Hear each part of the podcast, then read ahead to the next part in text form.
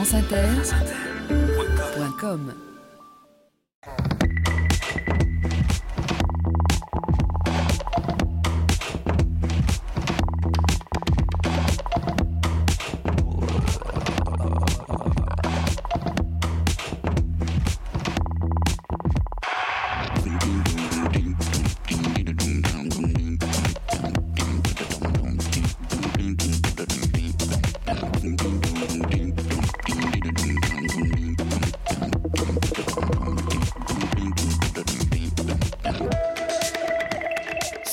épaules de Darwin, Jean-Claude Amezen. Bonjour à tous.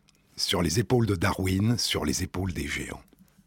La révolution darwinienne a profondément transformé notre représentation du monde vivant et de la place que nous occupons à l'intérieur de ce monde.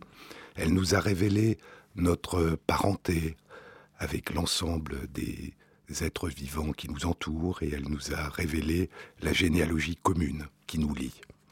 Elle est devenue le cadre conceptuel de la biologie d'aujourd'hui, y compris quand elle explore le monde invisible constitué par les molécules, les gènes, les cellules, quand elle explore les relations entre les animaux, les plantes et les êtres humains, quand elle explore la dynamique complexe des écosystèmes et quand elle explore les effets des modifications géologiques de la Terre ou des modifications des climats sur les êtres vivants.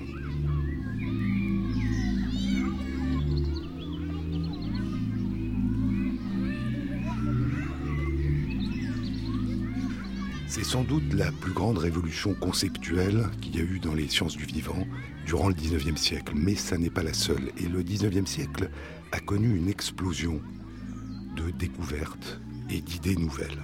Une quinzaine d'années avant la publication d'Origine des espèces, la théorie cellulaire du vivant révèle une autre dimension universelle, mais beaucoup plus élémentaire, invisible. L'ensemble des êtres vivants sont composés de cellules. Chaque cellule a pour origine une autre cellule, et la généalogie du vivant à travers le temps se révélera être une généalogie cellulaire. Les travaux des chimistes allaient, durant le XIXe siècle, faire disparaître, effacer la notion de vitalisme. Les éléments qui composaient le vivant se révélaient composer aussi le monde inorganique, inerte. Et ce qui caractérisait la vie, ça n'était pas le fait qu'elle soit faite d'une substance tout à fait particulière ou unique, c'était la manière dont les éléments matériels interagissaient entre eux, organisaient ce que nous appelons la vie. Le XIXe siècle sera aussi celui de la fin de l'idée de la génération spontanée, de la découverte des microbes et de la compréhension des modalités de transmission des maladies infectieuses. Les maladies infectieuses sont dues à des organismes microscopiques qui se développent dans des niches écologiques que représentent les animaux, les plantes et les êtres humains.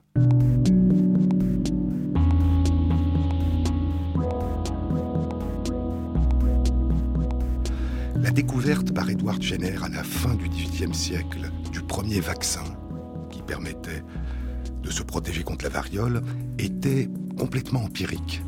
C'était une découverte à une époque où on ne connaissait pas l'existence des virus, ni l'existence du système immunitaire qui nous protège contre les microbes, ni les modalités de transmission des maladies infectieuses. À partir de Pasteur, de Koch et de leurs élèves, la connaissance des microbes va permettre de manière rationnelle, intentionnelle, de développer de très nombreux vaccins.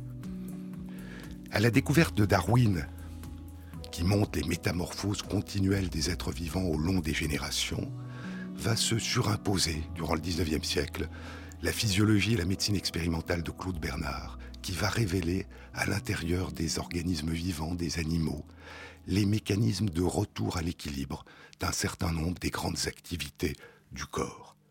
Et la méthode anatomoclinique va révéler par défaut, devant des lésions qui apparaissent au cours des maladies, certaines grandes propriétés du corps, comme la localisation dans le cerveau des aires de la parole par Broca. Le XIXe siècle, c'est le siècle du développement et de l'utilisation croissante des statistiques qui vont donner aux observations et aux expérimentations une solidité d'interprétation nouvelle. Et c'est le siècle où un moine de Moravie, Grégor Mendel, découvre les bases des lois de l'hérédité, ce qu'on appellera plus tard la génétique, et sa découverte va demeurer inconnue pendant une quarantaine d'années. Le XXe siècle sera celui de l'explosion des connaissances dans le domaine des sciences du vivant à partir de ce socle nouveau. La génétique est redécouverte au début du XXe siècle et 50 ans plus tard, la structure et la composition chimique de l'ADN, le support moléculaire des gènes, est élucidée. Son universalité dans le monde vivant est découverte et l'universalité du code génétique, la manière dont les cellules décryptent et utilisent la séquence de leurs gènes. Et apparaît sous forme invisible la preuve de l'idée de Darwin, celle de la parenté et de l'origine commune du vivant. Puis, au milieu du XXe siècle, seront découverts les symbioses, les fusions d'organismes appartenant à des espèces différentes qui vont former une espèce nouvelle.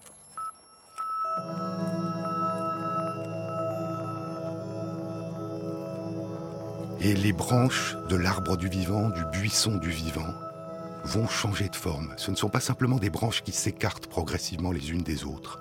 Elles se rapprochent aussi, elles se bouturent, elles fusionnent pour former des branches nouvelles. Et des petits parasites, les transposons, les rétrovirus, vont prendre des gènes d'une espèce et les insérer dans les gènes d'une autre. Et ainsi, la parenté devient complexe. L'hérédité ne bouge pas simplement au long des générations, elle bouge aussi par des transferts, des voyages entre espèces différentes. Puis, depuis une vingtaine d'années, l'épigénétique est découverte, ce qui agit au-delà des gènes. Et c'est l'étude des effets de l'environnement sur les différentes manières qu'ont les cellules et les corps d'utiliser leurs gènes. Et cela joue aussi un rôle dans l'hérédité. L'hérédité devient plus riche, plus complexe. Le XXe siècle sera aussi, surtout dans sa deuxième moitié, une révolution technologique.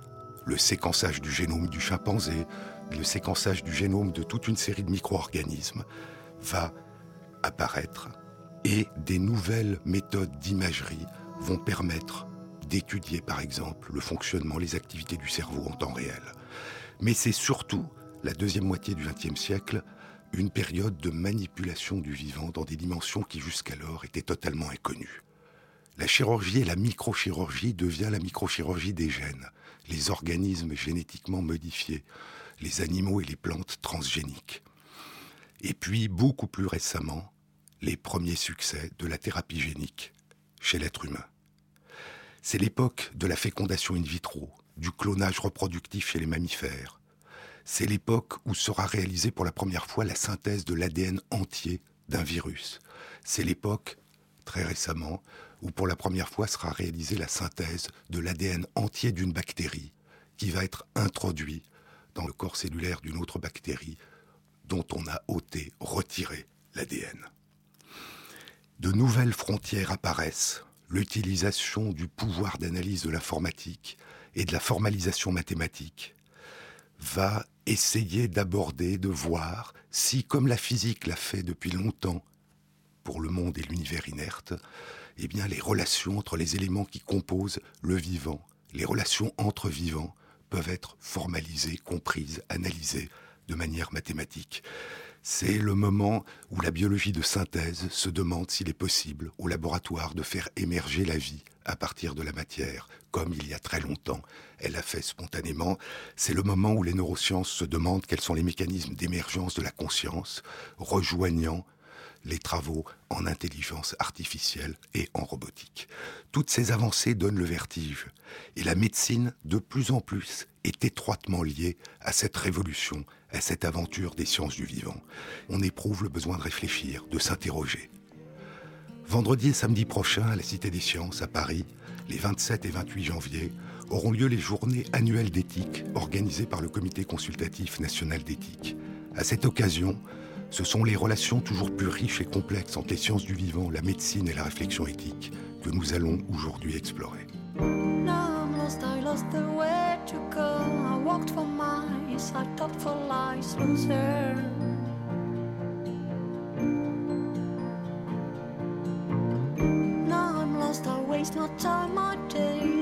sometimes, I drink some wine winner. I'm Walker.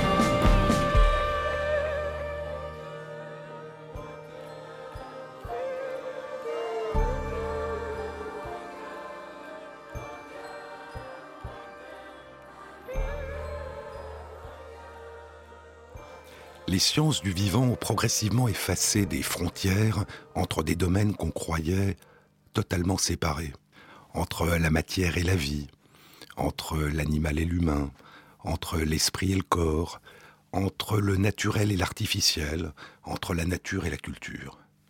Et ces frontières qui deviennent floues, ce monde qui est en train de changer, peut provoquer un, sentiment d'émerveillement, mais aussi un sentiment d'inquiétude. La science, et c'est une des raisons de sa remarquable efficacité, étudie tout ce qu'elle prend en compte comme des objets vus de l'extérieur. La science a une autre caractéristique, c'est que quand elle le peut, elle essaye le plus possible d'effacer la singularité, l'unicité, la particularité de ces objets d'étude. Et l'une des réalisations les plus extrêmes dans ce domaine, c'est la formalisation mathématique, quand l'objet devient un point sur une courbe. Lorsque ces objets d'étude sont nous-mêmes, ou une partie de ce qui nous constitue, c'est quelque chose d'extrêmement troublant.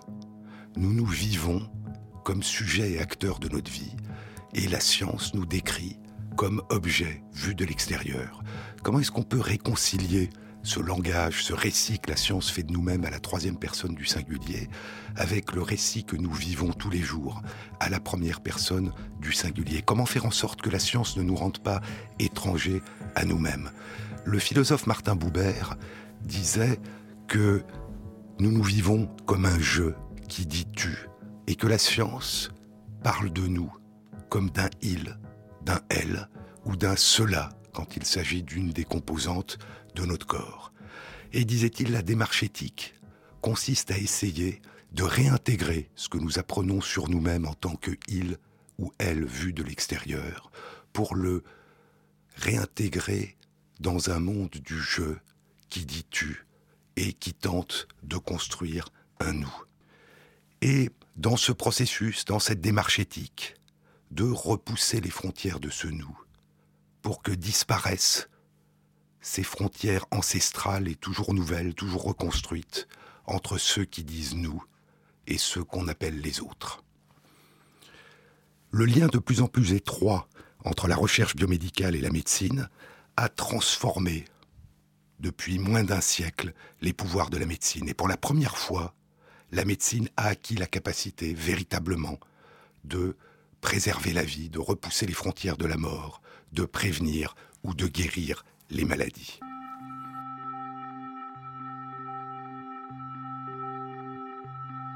Le nombre de possibilités d'intervention de la médecine est maintenant considérable, beaucoup trop important pour être euh, énuméré. Les antibiotiques, les antivirus, les antirétrovirus, la réanimation, les greffes d'organes et de tissus, la microchirurgie, les médicaments qui permettent de soigner les maladies psychiatriques ou certaines maladies neurodégénératives, les implants intracérébraux. Mais la médecine, en dehors de ses capacités radicalement nouvelles d'intervention sur les maladies, de préservation de la santé, a aussi de manière assez profonde, moins évidente, changé un certain nombre de nos représentations culturelles en ce qui concerne des représentations ancestrales que nous nous faisons de la condition humaine. La douleur. La douleur a été, depuis l'origine de l'humanité, quand elle survient, une fatalité inévitable. Au milieu du XIXe siècle, l'anesthésie générale efface la douleur en effaçant la conscience. Et puis, un peu plus tard, la découverte de l'anesthésie locale et des antalgiques efface la douleur sans effacer la conscience. Pour la première fois, la douleur n'est pas, n'est plus une fatalité inévitable. La naissance et la mort. Depuis toujours, et aujourd'hui encore, dans beaucoup de pays pauvres, faire naître, c'est risquer de mourir en couche. Et près de la moitié des enfants meurent avant l'âge de 5 ans. Les progrès de la médecine dans les pays riches ont transformé ces événements. Et aujourd'hui, donner naissance ou naître à la vie, ça n'est plus fatalement être exposé à la mort. Il y a eu d'autres modifications. La diminution de la mortalité infantile a depuis le milieu du XIXe siècle, dans les pays riches en tout cas, augmenter l'espérance de vie à la naissance. Mais depuis le milieu du XXe siècle, quelque chose de tout à fait nouveau est apparu, là encore, dans les pays riches du monde, l'augmentation de l'espérance de vie à l'âge adulte, dont témoigne le nombre de plus en plus important dans beaucoup de pays de centenaires.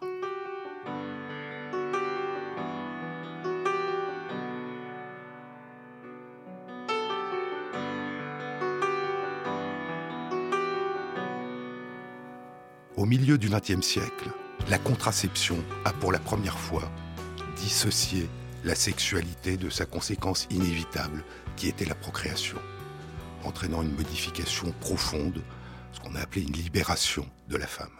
Et puis, 20 ans plus tard, à la fin des années 70, la fécondation in vitro a réalisé une autre dissociation, encore plus surprenante. Elle a dissocié la procréation de la sexualité. Et pour la première fois, un embryon était conçu dans un tube à essai, à l'extérieur du corps de sa future mère. Et pour la première fois, il devenait imaginable qu'un embryon congelé, cryopréservé, puisse survivre au couple qu'il avait conçu. La découverte de maladies graves d'origine génétique, le développement de l'échographie a changé aussi la notion de médecine prédictive, en particulier lors de la conception, c'est le diagnostic préimplantatoire, ou lors de la grossesse, le diagnostic prénatal. Et ainsi, les relations entre la mère, son futur enfant, le couple, ont changé, se sont modifiées, et la société a fait intrusion dans ce qu'il y avait de plus intime, qui était la sexualité, la procréation, la naissance, la filiation, la parenté. Et puis un autre changement profond qui concerne la mort les frontières entre la vie et la mort. Pendant très très longtemps, la mort, ça a été l'arrêt des battements du cœur et l'arrêt de la respiration. Et puis, la réanimation a découvert que ce n'était pas une frontière infranchissable. Le terme est intéressant. Quand cette pratique s'est développée, on l'a appelé la réanimation, c'est-à-dire réintroduire l'âme, réintroduire la vie dans le défunt. En anglais, la réanimation se dit resuscitation, ce qui veut dire résurrection. Et puis les médecins se sont aperçus très vite que ce n'étaient pas des morts à qui on permettait de revivre, c'est simplement que l'arrêt des battements du cœur et de la respiration n'était pas une frontière obligatoirement irréversible de la vie. Et la définition médicale, la définition dans la loi de la mort a changé, c'est la cessation de toute activité cérébrale détectable qui signe aujourd'hui la mort. C'est une espèce de reflet indirect de la disparition irréversible de notre monde intérieur, de notre capacité à ressentir. Et donc de manière intéressante, c'est notre subjectivité, la disparition de notre subjectivité, du support de cette subjectivité telle qu'il peut être appréciée de l'extérieur, qui constitue aujourd'hui la fin de notre vie. Et cette prise en compte de la subjectivité, si elle se retrouve aujourd'hui dans cette définition nouvelle de la mort, se retrouve aussi d'une toute autre façon dans la prise en compte du choix, de la subjectivité des personnes dans toute une série d'activités de la médecine. Je suis bien cet imbécile, triste et heureuse à la fois. Je compte les trains qui défilent et ne s'arrêtent pas. J'habite toujours en vacances, à mon âge ça ne se fait pas. Ne vois-tu rien entre les gouttes, moi je ne m'habitue pas à ce qui tombe sur la ville pourra pas refaire le film. J'ai mal d'amour, émail de Chine, du vent dans les yeux. Je vis au bord d'un précipice. Les jours de grand vent, c'est danger. Toi, tu n'as pas su prendre le risque, le risque d'aimer. T'as cru qu'il me fallait la lune et d'un héros pour cavalier d'avoir la lune et Tarzan à mes pieds. À ce qui tombe sur la ville, on pourra pas refaire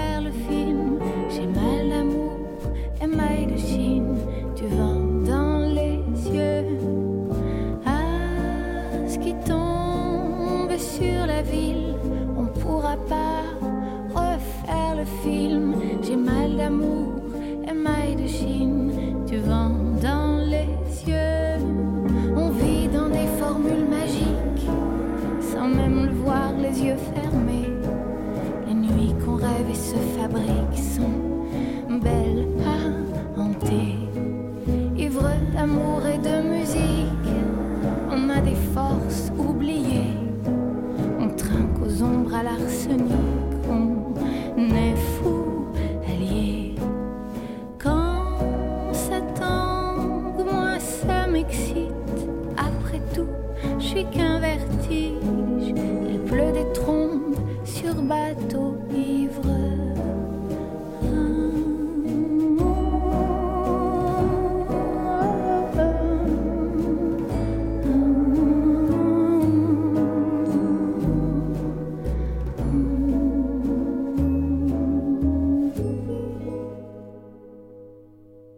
Avancées tout à fait extraordinaires de la médecine, ces nouveaux pouvoirs, dû à son lien de plus en plus étroit avec les avancées de la recherche biomédicale, avec les avancées dans les sciences du vivant, ont changé toute une série de représentations sur des notions concernant la sexualité, la vie, la mort, qu'on croyait ancestrales et immuables. Mais il y a eu d'autres changements aussi qui sont des changements sociaux qui ont influé sur la médecine, qui sont des modifications de la réflexion éthique, qui ont modifié la médecine. Et l'un de ces changements, c'est la notion de partage. C'est le développement de la notion de solidarité qui, dans la plupart des pays riches, a abouti, il y a un peu plus d'un demi-siècle, à l'apparition de l'assurance maladie. C'est-à-dire à, l'idée que on ne pouvait pas laisser certaines personnes ne pas avoir accès aux soins pour des raisons qui seraient des raisons économiques ou de pauvreté. Et puis ce qui s'est passé à l'intérieur des pays sous forme de la création de l'assurance maladie, s'est aussi manifesté à un niveau international. Et lorsque il y a eu la découverte des premiers traitements antirétroviraux qui permettaient de stopper l'évolution de la maladie chez les personnes infectées par le virus du sida, il y a eu un grand mouvement international qui a consisté à, pour la première fois, modifier les règles sur le brevet et permettre à des pays pauvres de pouvoir acheter ou fabriquer avec l'aide d'organisations ou de fondations internationales ces médicaments qui sauvaient des vies sous la forme de médicaments génériques.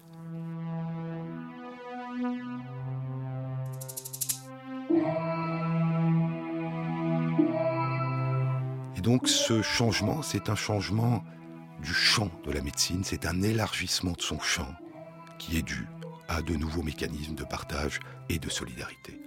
Et puis il y a eu un changement de regard, cette fois sur les avancées techniques, des catastrophes industrielles, comme la catastrophe nucléaire de Tchernobyl ou le drame chimique de Seveso, ont montré que dans les avancées techniques, il pouvait y avoir des conséquences sanitaires importantes. Et puis il y a eu des drames sanitaires. Il y a eu l'affaire du sang contaminé. Il y a eu euh, l'affaire des maladies à prions qu'on a appelées la maladie de la vache folle. Et puis, il y a eu les drames dus à la mise sur le marché ou retard pris dans le retrait de médicaments qui s'étaient révélés dangereux, le distilbène, la thalidomide, le vioxx et aujourd'hui le médiator. Avec dans ce drame une particularité supplémentaire, c'est qu'il semble que ce médicament était non seulement dangereux, mais n'apportait pas de bénéfices thérapeutiques particuliers. Et donc, ça a entraîné dans les sociétés un regard plus vigilant par rapport aux avancées de la technique qui étaient avant vues, considérées souvent comme une marche obligatoire vers le progrès. Et ça a amené à un esprit plus critique, à une réflexion collective et à la mise en place, à l'institution d'instances indépendantes de régulation au niveau national et au niveau international. Et tous ces sujets sont des sujets de réflexion, de débat, qui nécessitent une réflexion éthique collective et une appropriation par la société de la réflexion et des choix.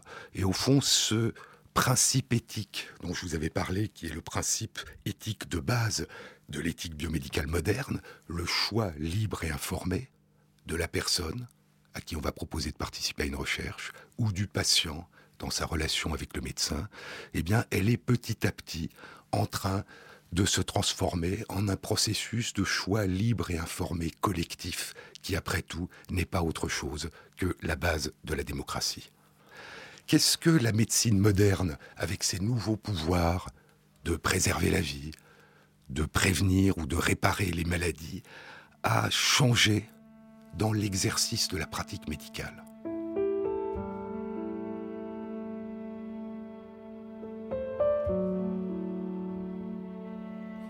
Certain nombre de choses ont changé et peut-être que l'une de ces transformations majeures, c'est ce qu'on a appelé le développement d'une médecine fondée sur des preuves. Que sont ces preuves? Qui fondent l'acte médical, qui permettent de proposer le traitement le plus approprié, qui a le plus de probabilité de succès, le moins de probabilité d'effets secondaires néfastes Eh bien, ce sont les statistiques.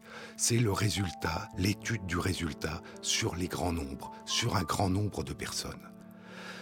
Et ainsi, d'une certaine façon, la personne qui est prise en compte dans sa singularité, dans la relation, dans le dialogue avec son médecin, est en même temps, pour son bien, transformée en un point dans un nuage de points, c'est-à-dire mise dans un groupe dans laquelle la probabilité de succès d'une démarche va être étudiée, explorée. Il y a toujours eu en médecine, à partir du moment où la médecine a essayé de classifier, de comprendre, c'est la base de la démarche diagnostique, la possibilité que la personne s'efface derrière la maladie à laquelle on l'a rattachée, la maladie dont elle souffre et qu'on a étudiée ou qu'on a décrit. Mais il y a dans cette nouvelle utilisation des statistiques quelque chose d'un peu différent.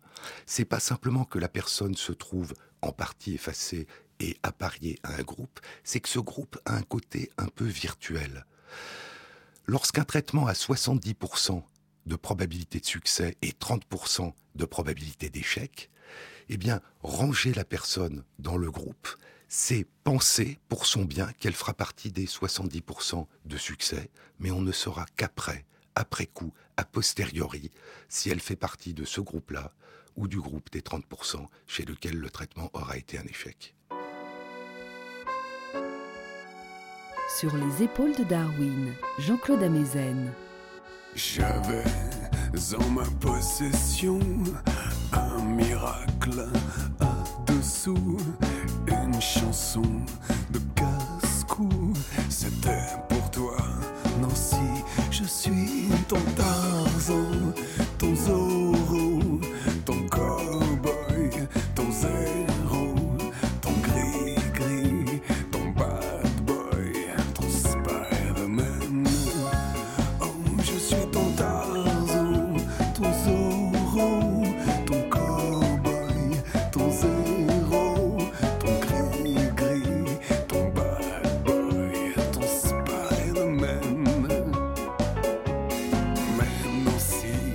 yeah.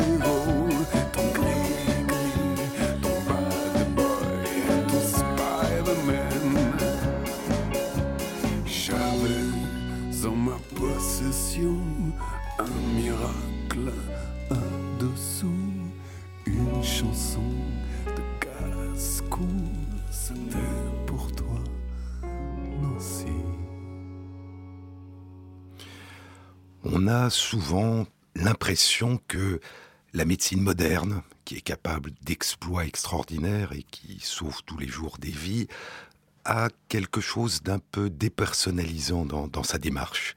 Et on méconnaît que c'est justement parce que elle est capable d'intervenir, de sauver la vie, sans savoir qui est la personne, qu'elle est devenue d'une efficacité remarquable la capacité de sauver la vie devant un arrêt cardiaque, devant un coma qui est dû d'un seul coup à une diminution brutale de la quantité de sucre dans le sang, qui est dû à un traumatisme crânien, c'est que justement, à partir d'un certain nombre de paramètres biologiques qui sont plus ou moins présents chez tout le monde, eh bien, on peut sauver la vie d'une personne sans savoir tout ce qu'il y a de particulier, d'unique, de singulier.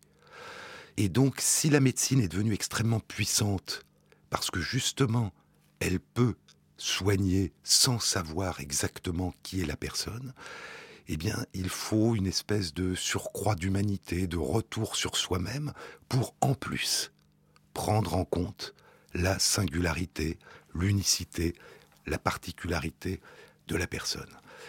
On dit souvent, on a dit souvent que la médecine était un art, et derrière ce mot, il y avait surtout l'idée que la médecine était un art parce qu'elle ne parvenait pas à devenir une science. Aujourd'hui, la médecine est devenue une science et une technique aux prouesses, aux exploits remarquables. Et peut-être ce qui est important, c'est de retrouver cette dimension d'art médical en plus de cette magnifique dimension scientifique et technique. Ce qu'il faut retrouver, c'est l'art d'utiliser cette science en fonction de la singularité de la personne, dans un dialogue, dans une écoute, dans la construction d'un choix partagé qui s'adresse à cette personne parmi toutes les autres.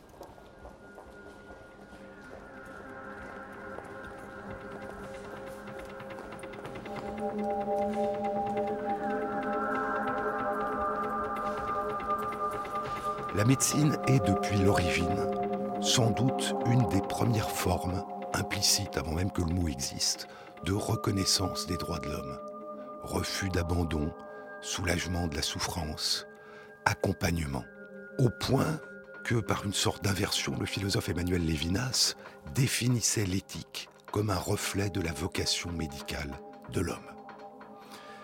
La médecine accompagnait, la médecine n'abandonnait pas, mais la médecine était incapable, presque totalement incapable, de changer le cours des choses, de sauver des vies, de préserver la santé, de prévenir ou de guérir des maladies. Et puis depuis un siècle, ce dont elle rêvait, dont elle avait rêvé pendant des millénaires, est entré dans la réalité. La médecine est devenue capable d'agir réellement sur les maladies. Mais quelque chose d'étrange s'est passé, c'est que dans ce mouvement, dans ces nouveaux pouvoirs extraordinaires que la médecine avait acquise, eh bien, quelque chose semblait s'être perdu. Et ce qui s'était perdu a été révélé au cours des années 70, au début en Angleterre, par défaut, par l'émergence d'un mouvement, le mouvement des soins palliatifs. Et le mouvement des soins palliatifs, d'accompagnement en fin de vie, refusant à la fois l'acharnement thérapeutique, mais aussi l'abandon, eh bien, était un mouvement qui visait à soulager la douleur, à soulager la souffrance, à accompagner humainement des personnes en fin de vie. Et ainsi se révélait par défaut que la médecine qui était devenue capable de guérir et de sauver des vies, eh bien, était devenue incapable ou s'était désintéressée du sort des personnes qu'elle ne pouvait plus guérir. Et donc, ce que le développement aujourd'hui des soins palliatifs indique là encore, c'est que la médecine doit revenir sur elle-même, se réinscrire dans sa vocation originelle, sa vocation d'accompagnement humain, sa vocation de soulagement de la souffrance, au-delà de ce qu'elle peut faire techniquement. C'est, vous le savez, dans notre pays, une démarche difficile, bien que la loi, depuis 1999, donne à chacun l'accès aux soins palliatifs, bien qu'il y ait une loi en 2005 appelée loi Leonetti sur la fin de vie, le développement des soins palliatifs, de l'accès aux soins palliatifs est extrêmement difficile et donc il y a une difficulté pour la médecine d'accepter de se confronter à ce qu'elle a longtemps considéré dans sa dimension moderne comme un échec, c'est-à-dire l'incapacité de guérir, et donc d'une certaine façon la nécessité d'inscrire la démarche médicale dans le soin, le soin au sens de l'attention que l'on porte, de l'accompagnement humain, auquel bien sûr il faut rajouter toutes les dimensions techniques d'intervention quand elles sont utiles et qu'elles permettent de préserver la santé.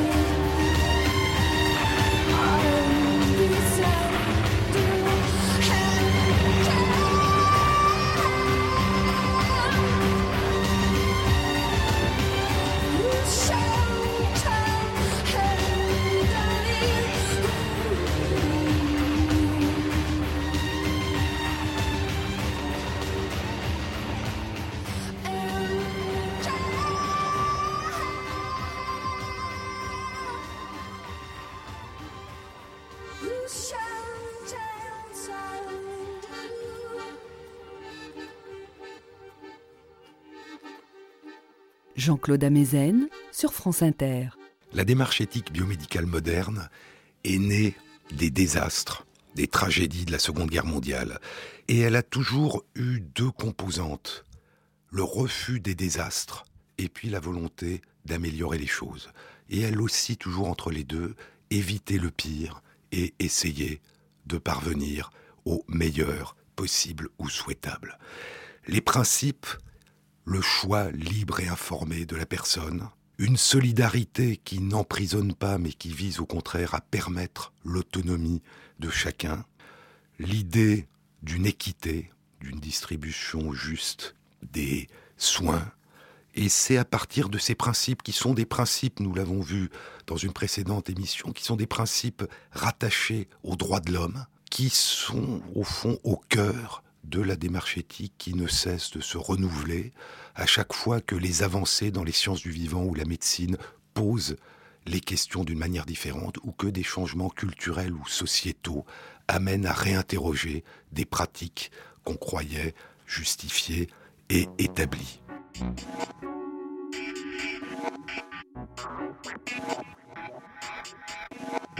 Le Comité consultatif national d'éthique, le premier comité consultatif national d'éthique créé au monde, il y a 28 ans maintenant, aborde ces sujets d'éthique dans les sciences du vivant et de la santé de manière très large, parce que ces problèmes sont très nombreux. Et donc, au cours des dernières années, des 4, 5, 6, 7 dernières années, euh, il a abordé des sujets très différents. Le handicap, les questions éthiques liées à l'autisme ou liées à la surdité, au dépistage, à la naissance de la surdité, des questions liées au développement technologique, les nanosciences, les nanotechnologies, des questions liées aux nouveaux modes de procréation, l'accès aux origines, l'anonymat, le secret dans la filiation, des questions de dimension globale internationale, les questions éthiques posées par une menace de pandémie grippale, ou les inégalités en matière de santé et de médecine entre les pays riches et les pays pauvres, et notamment les pays pauvres du Sud. Des questions sur la médecine prédictive, les démarches de prévention fondées sur la détection de troubles précoces du comportement chez l'enfant, des questions qui touchent au respect du aux mort, les questions éthiques posées par l'exposition des cadavres plastinés dans des expositions à visée commerciale de par le monde. Et donc, si on a l'impression que les sciences du vivant posent des problèmes dans un cadre assez étroit qui est celui de la médecine, on s'aperçoit au fond que ce sont des cadres qui croisent toutes les questions sociétales, qui croisent des questions qui nous touchent par des aspects que nous ne croyons pas a priori reliés de manière évidente à la biologie ou à la médecine.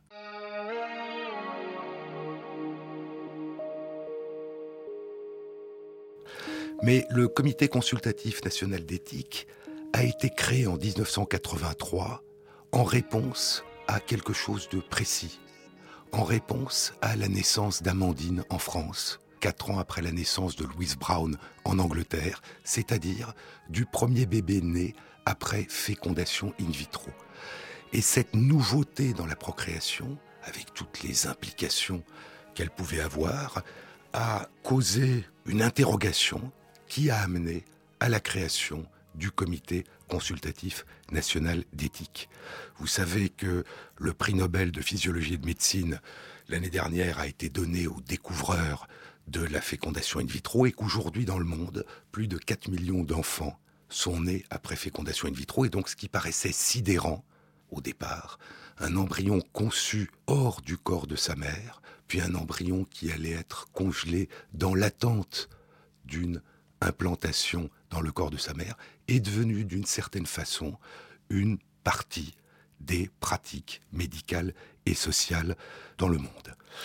Pour cette raison, le Comité consultatif national d'éthique, indépendamment de tous les autres sujets de réflexion que j'ai évoqués, a énormément réfléchi depuis sa création sur l'embryon, sur le diagnostic préimplantatoire et prénatal, sur la filiation, sur la parentalité, sur, plus récemment, la gestation pour autrui, ce qu'on appelle les mères porteuses.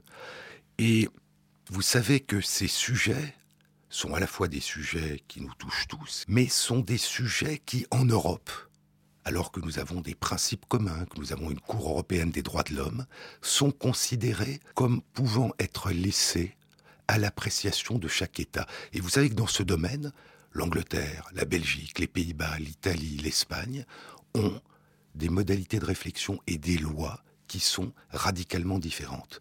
Et donc non seulement le Comité consultatif national d'éthique réfléchit à intervalles réguliers à ces problèmes, mais il le fait aussi en relation avec les comités d'éthique d'autres pays européens pour essayer de mieux comprendre en quoi une approche différente, une façon différente de penser le respect humain peut enrichir notre façon de réfléchir, même si elle ne nous fait pas forcément changer d'avis.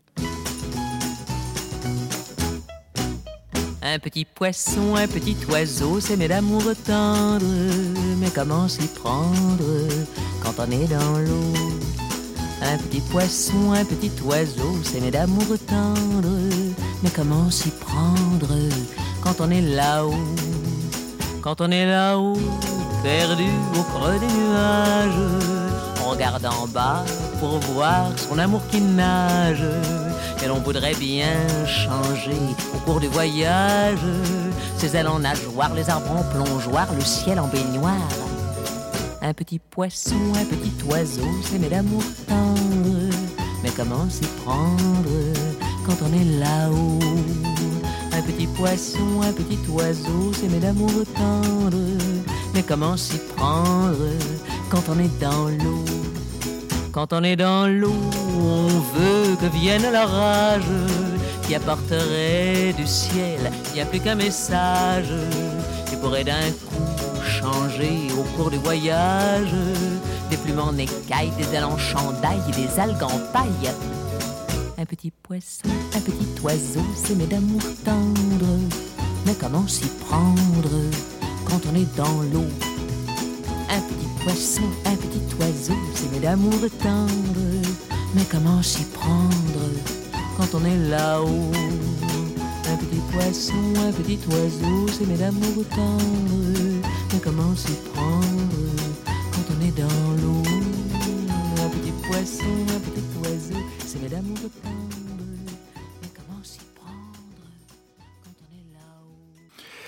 Journées annuelles d'éthique, organisées par le Comité consultatif national d'éthique, auront lieu vendredi et samedi prochains, les 27 et 28 janvier, à la Cité des Sciences à Paris.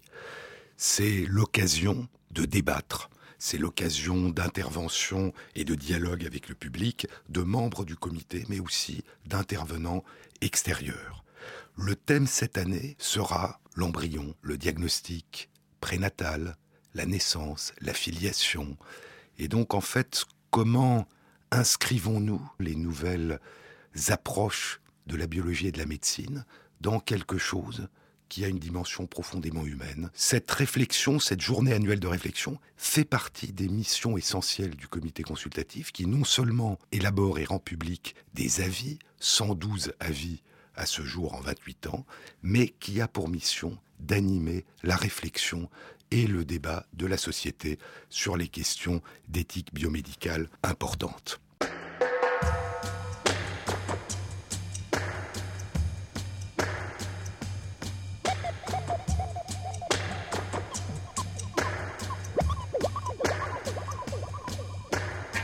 Une des dimensions majeures de ces journées, depuis longtemps, c'est la demi-journée qui est consacrée, ça sera le vendredi 27 janvier dans l'après-midi, aux lycéens.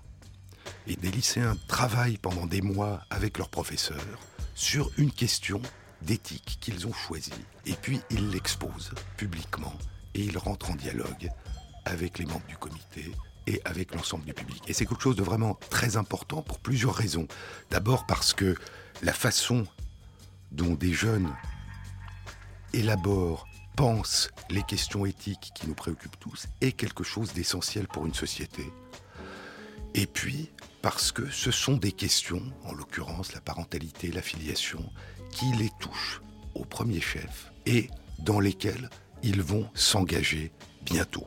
Et donc le comité a toujours attaché, attache toujours une importance considérable à cette participation des jeunes dans la réflexion. Vous savez qu'un certain nombre de parlements dans le monde ont fait des parlements des jeunes pour des questions de politique et nous pensons que la participation des jeunes à la réflexion est un enjeu démocratique majeur.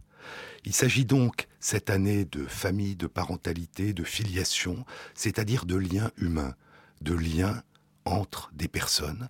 Et la question, c'est comment éviter que les avancées de la biologie, les avancées de la médecine ne nous réduisent ou ne nous engagent dans des démarches fantasmagoriques, comment faire en sorte de mettre ces connaissances et ces pouvoirs nouveaux au service de ce que nous avons de plus humain? Et réinterroger en permanence l'éthique. Il y avait un avis du comité consultatif il y a quelques années qui disait que l'éthique ne naît pas tant de certitude que du refus de clore de façon définitive des questions qui expriment des dimensions fondamentales de la condition humaine. Dans une période où semble grandir la tentation du repli, de la fragmentation, du rejet de l'autre, des réflexions éthiques et un débat public sur ce qui nous est profondément commun à tous, ce qui nous touche tous, devrait pouvoir nous aider à construire, à reconstruire notre commune humanité.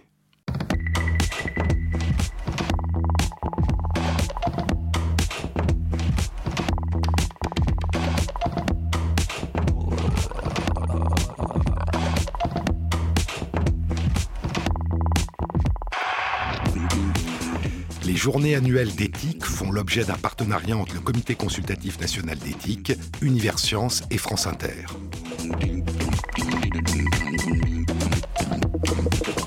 Cette émission a été réalisée par Fabrice Lègle avec l'aide de Valentine Chédebois, au mixage Guillaume Roux et Thierry Dupin à la programmation musicale.